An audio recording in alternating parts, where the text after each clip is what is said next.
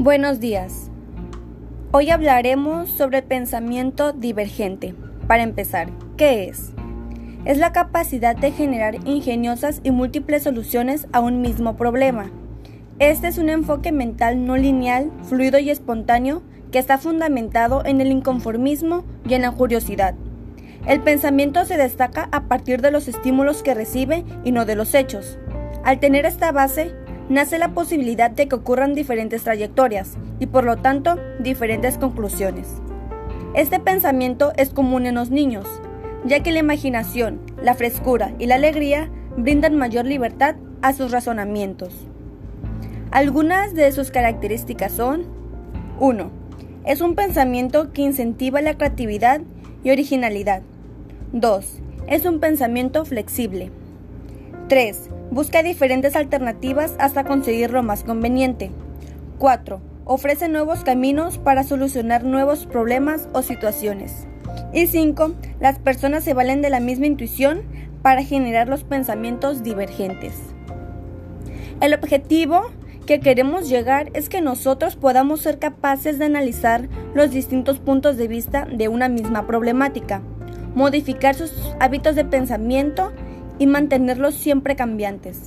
Además, multiplicar la cantidad de ideas que somos capaces de producir en base a una problemática o estímulo que se nos presente. ¿Podemos entrenar el pensamiento divergente? Todos podemos entrenarlo, solo debemos enfocarnos en cuatro metas. Primero, mejorar nuestra flexibilidad. Debemos tener la capacidad de crear ideas en variados campos de conocimiento Segundo, originalidad. Debemos desarrollar ideas innovadoras, las cuales son muy importantes. Tercero, mejorar nuestra elaboración. Tenemos que tener una buena aptitud para superar nuestras ideas y poder desarrollarlas con más sofisticación. Y cuarto, mejorar nuestra fluidez. Eh, debemos tener la habilidad de pensar y desarrollar muchas ideas. Estas cuatro metas las podemos conseguir de tres maneras. 1. Haciendo ejercicios de cinética.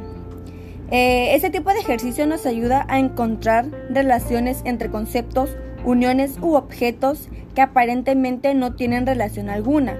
Y para lograrlo se necesita una mentalidad alta, la cual se puede poner en práctica diario y podemos elegir nosotros mismos los conceptos. 2 Técnica Scamper. Es una estrategia en la cual se desarrollan ideas creativas. Esta técnica entrena nuestro pensamiento y crea ideas innovadoras. Y 3. Estado de ánimo y el buen descanso. Los pensamientos divergentes tienen una estrecha relación con la alegría, el bienestar interior y el optimismo. También debemos disfrutar de un buen descanso, de las buenas relaciones personales, de la ansiedad, del estrés y estar libre de presiones.